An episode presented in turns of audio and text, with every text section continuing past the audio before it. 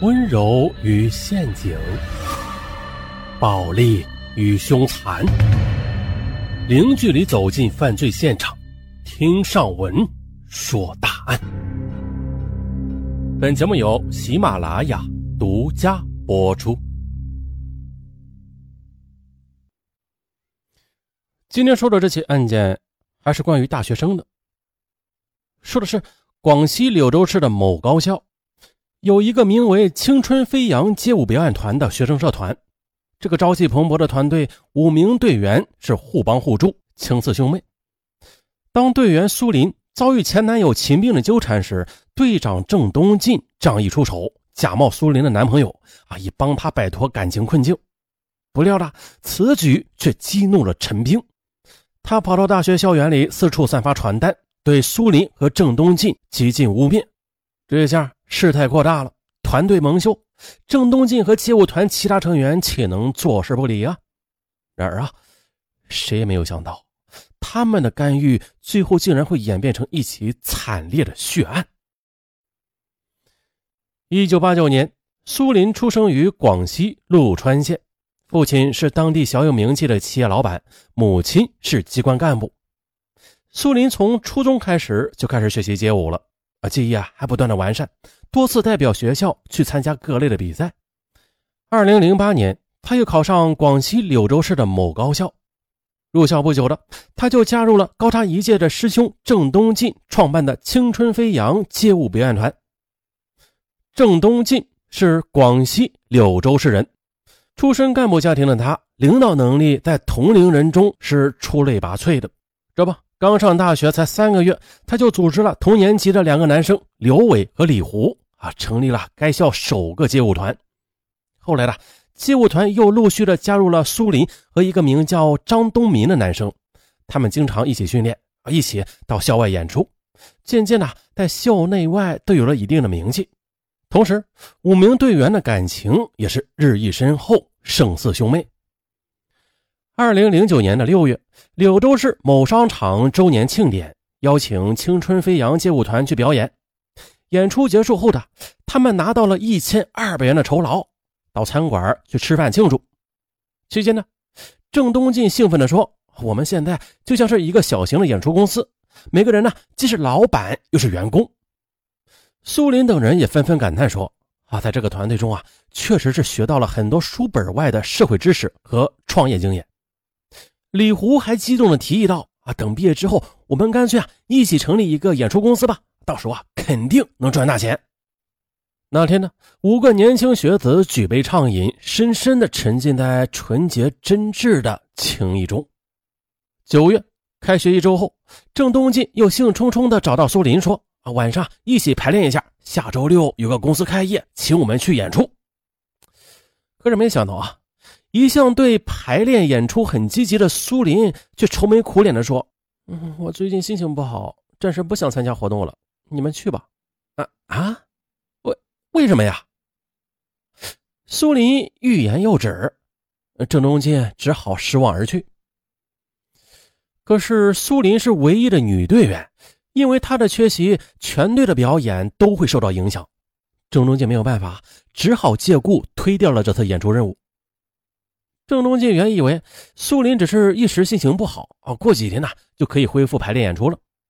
可谁没想到，一周之后的苏林竟然找到他，吞吞吐吐的说：“师兄，我想退出街舞队。”郑东进大吃一惊啊，他一把抓住苏林的肩膀，急促的问：“不对，我猜你肯定是遇到什么困难了。哎呀，如果你相信我们，那你就说出来呀，大家一起帮你想办法啊！对呀，苏林，你到底怎么了呀？”刘伟等人也很着急，纷纷关切的询问。苏林再也忍不住了，嘤嘤嘤嘤嘤嘤嘤，哭了起来。原来呢，苏林有一个名叫秦兵的男朋友，两人是在高中时偷偷相恋的。高大帅气的秦兵来自广西陆川县的农村，家境很贫寒。高考前呢，他们曾经相约考同一所大学，结果。苏林考上了，秦兵却落榜了。苏林劝他再复读一年，但是秦兵为了供两个弟弟读书，最终是选择了到广东打工。于是呢，此后一年间，他每周都给苏林写信，还要求苏林写信给他，告诉他每天的生活情况。渐渐的，苏林察觉了秦兵对他的要求，并不是什么因为爱，而是啊，源于一种自卑的变相的约束。两人为此矛盾自然是越来越深了。二零零九年暑假，苏林提出了分手，可是秦明怎么也不答应。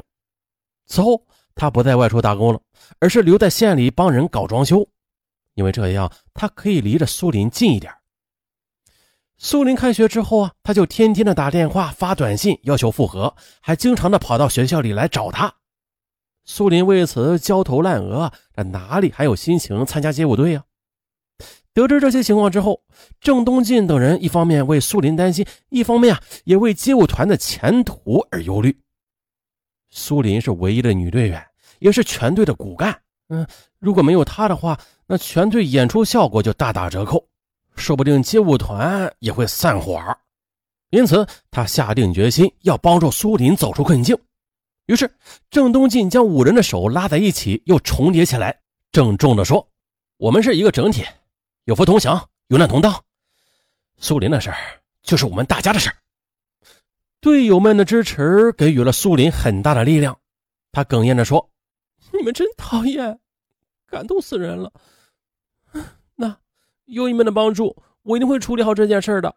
我们的团队也一定不会解散。”经过讨论，郑东进四个男生一致认为，苏林啊应该先给秦兵写一封信，客观的说明两个人不能再继续相处的原因。于是呢，苏林写好信之后，又拿给郑东进看，请他提提建议。可是郑东进却犹豫着道：“呃，你这封信里肯定是涉及到你的隐私，对吧？我看适合吗？”苏林却笑着说：“你就看吧，我早已把你当大哥了。”小妹的信，当大哥的看看有什么关系啊？哼，你看，郑东进认真的看完信后，他说了：“哎，你看啊，这里，我觉得吧，你不宜过多强调你是大学生，那这样会让他认为你看不起他。如果激怒他的话，这事儿就更不好处理了。你看，你还有这儿，你看，这里。”哎，苏林觉得有道理。就按照他的意见，又重新的修改了一遍，并且啊，将重点放在自己对爱情的理解上，希望秦兵知道，高中时代两人的人生观和世界观都不成熟，对爱情的理解也不深刻。郑东进看后觉得，哎，这修改后的信码比较客观而诚恳。他说了：“嗯，这么写可以的。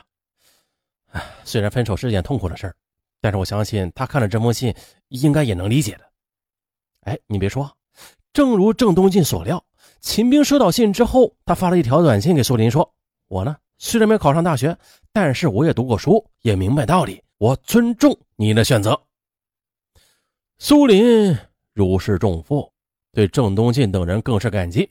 此后的一周里啊，没有了压力的他，与队友们一起又去参加了两场演出，每人挣得了三百多元钱。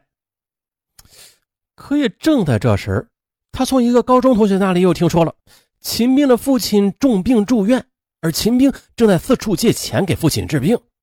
心地善良的苏林犹豫了一下，还是请同学帮忙转交了五百元给秦兵。秦兵收到钱之后，自然是非常感动啊。同时，他认为了苏林对他应该还是有感情的，心中又萌发出了一丝希望。哎，半个月后的。等父亲出院回家，秦明便冒着危险去山里掏野蜂窝啊，为苏林采集了满满的一大瓶纯正的野生蜂蜜。他知道苏林患有风湿病，而长期服用野生蜜对治疗风湿病有很大的好处。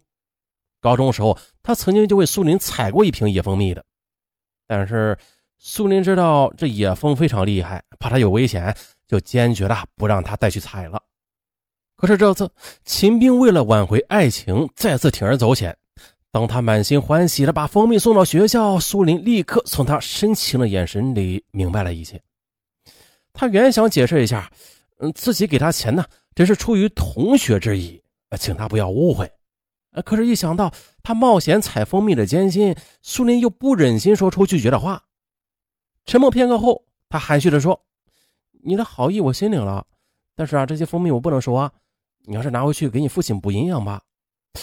可是秦兵并没有领会他的意思，非要硬塞给他。我说你跟我客气什么呀？我爸想吃的话，我会再去采。那赶紧收下吧。